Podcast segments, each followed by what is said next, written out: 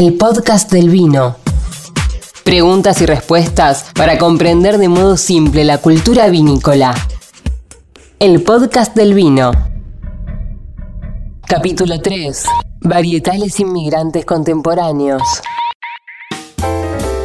Amigos, bienvenidos al tercer episodio del podcast del vino. El título del podcast de hoy es Varietales Inmigrantes Contemporáneos. Decimos inmigrantes porque algo te contamos en el envío anterior. Todas las uvas, a excepción del torrontés, son uvas del extranjero. Hoy nos vamos a entrar en las más conocidas, las que más vemos en góndolas, las que más vemos en vinotecas y vamos a tratar de entender por qué se transformaron en clásicos argentinos, por qué el público las elige y sobre todo, Nico, cuáles son. Exactamente, Rochi, sobre todo eso, ¿cuáles son? Hoy, Jero Artó nos va a contar de las uvas que definimos como varietales inmigrantes contemporáneos. Hablaremos a partir de esto de Bonarda, también de Merlot, de Cabernet Sauvignon, ¿por qué no de Sauvignon Blanc, de Syrah y de muchos más? Y básicamente, Jero, te preguntamos por qué elegimos estas uvas y no otras. ¿Cómo andan chicos? ¿Todo bien? Muy bien. Muy bien, Jero, acá disfrutando este que es Cabernet Sauvignon trajiste hoy. Sí, un Cabernet Sauvignon como para romper un poco la estructura y seguir hablando de vinos. También contagiar al oyente, ¿por qué no? Claro. Bueno, eh, hablamos de Bonarda, hablamos de Bernot, hablamos de Cabernet, que es lo que estamos tomando en copa, hablamos de Sauvignon Blanc y hablamos de Syrah. La S de Syrah Sí. Tiene la S de San Juan. Mirá, nos dijiste la M de Malbec era la M de Mendoza. Ahora, la S de Syrah es la S de San, San Juan. Juan. Es la de César Juan. La- o sea, ¿no se planta Syrah en Mendoza? Sí, sí, se, sí, se cultiva Syrah en Mendoza, pero en San Juan tiene una adaptabilidad a esta variedad Bien. muy grata. Ahora, Sauvignon Blanc.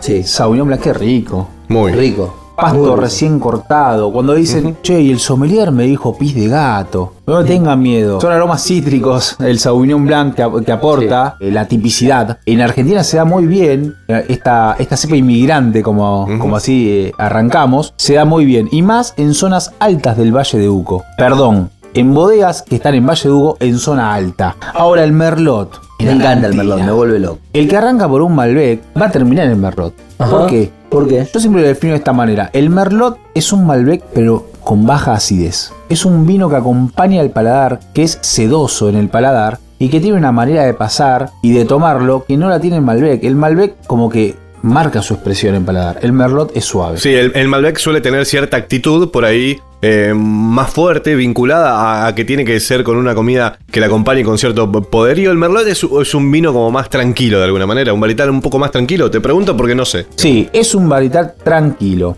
Eufóricos y tranquilos. O salvajes y tranquilos. O salvajes y tranquilos. Está bien, un salvaje, yo pondría el Cabernet Sauvignon del lado de los salvajes. 100%. El Syrah, ¿por qué no? Claro. Pondría un los Tanat. salvajes. El Tanat. ¿Y el Petit Verdot? Ese será el próximo episodio. Déjame definir el Merlot. El Sí. Merlot se da muy bien en la zona eh, en la zona del sur de la Argentina, en la Patagonia. Hay Merlot patagónicos que eh, son muy, muy, muy ricos. Neuquén, en General Roca.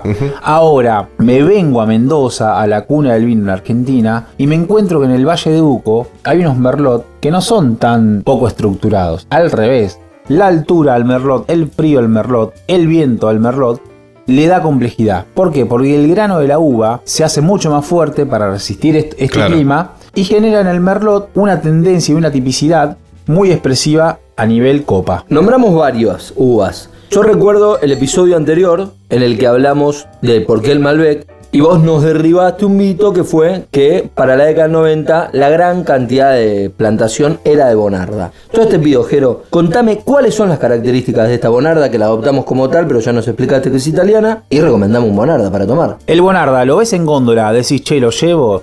Le mandás un WhatsApp a tu amigo y decís, che, ¿llevo un Bonarda? No. No es el puntinazo al medio del arco, el Bonarda. El Malbec se saca del medio, el Bonarda ni arranca con el puntinazo. Totalmente. Ahora voy. ¿Por qué no un Bonarda? Yo, yo digo, ¿por qué sí el Bonarda?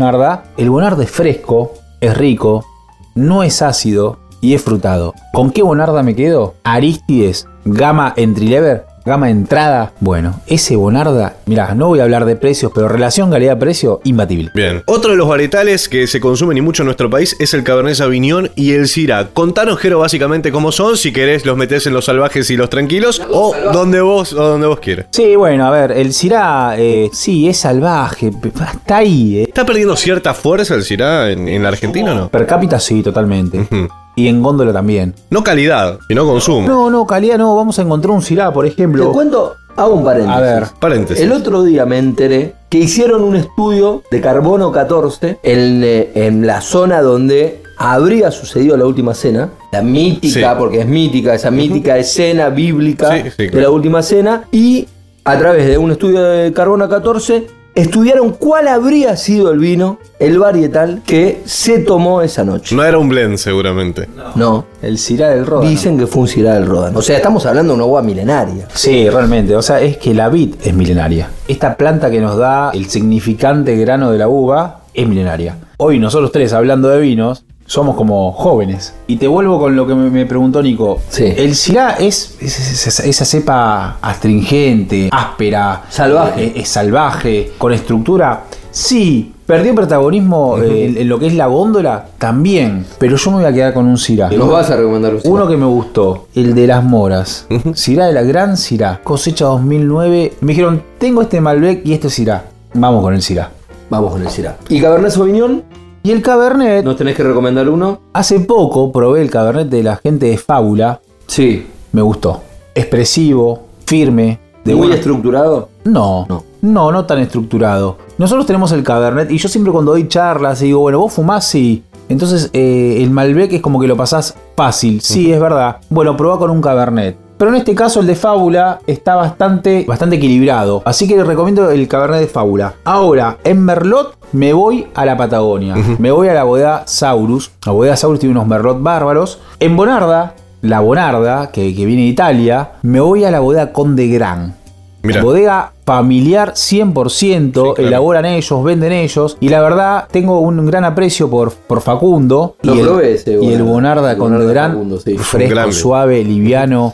Para, por ejemplo, una entrada, así te hago el maridaje, una entrada con el jamón crudo de Parma de Fox y ese queso suave, suave, suave y un poquito, mira, de aceite de oliva, toque de pimienta y orégano. Ok, estamos hablando básicamente de algunos vinos eh, tintos, pero si hablamos, por ejemplo, del Sauvignon Blanc, ¿cuál podemos recomendar? Estuve probando este verano que pasó. Ojo, no hay que encasillar los vinos blancos en el verano, pero bueno, a mí me gustan los vinos pileteros de cuando baja el sol Totalmente. 6, 7, 8 y abrís un blanco para empezar a enjuagar el paladar. Me voy a Escorihuela con Sauvignon Blanc, línea Escorihuela, la verdad, imbatible relación calidad-precio. Acordate que esto es una ABC, una guía para comprender todo acerca de la iniciación en el mundo del vino. Nuestra segunda temporada, nuestra segunda tanda de episodios tendrá que ver mucho más con todos esos disparadores, esos enólogos, esas otras inquietudes que tendremos dentro de este universo. Así que vos vas a estar más que preparado. Si querés, más allá de escucharnos, seguirnos, contemplar y en imágenes y en contenido multimedia que es el mundo del vino, lo podés hacer siguiéndonos a través de Twitter en arroba el podcast del vino, también en Instagram arroba podcast del vino. Ahí estamos en las redes sociales, seguinos y vas a estar al tanto de todo lo que pasa en este universo. Somos Nico Esquivel, Quero Artó y Rochi Sujodoles, quienes habla, y nos vamos a despedir de esta entrega del podcast del vino. Nos reencontraremos en la próxima, que ya te anticipo, vamos a hablar de varietales inmigrantes de tendencia. Chau. Hasta acá, maridamos información y sensaciones en pocos minutos. Seguinos en nuestras redes para ver más allá de escuchar. En Twitter, Facebook e Instagram, el podcast del vino.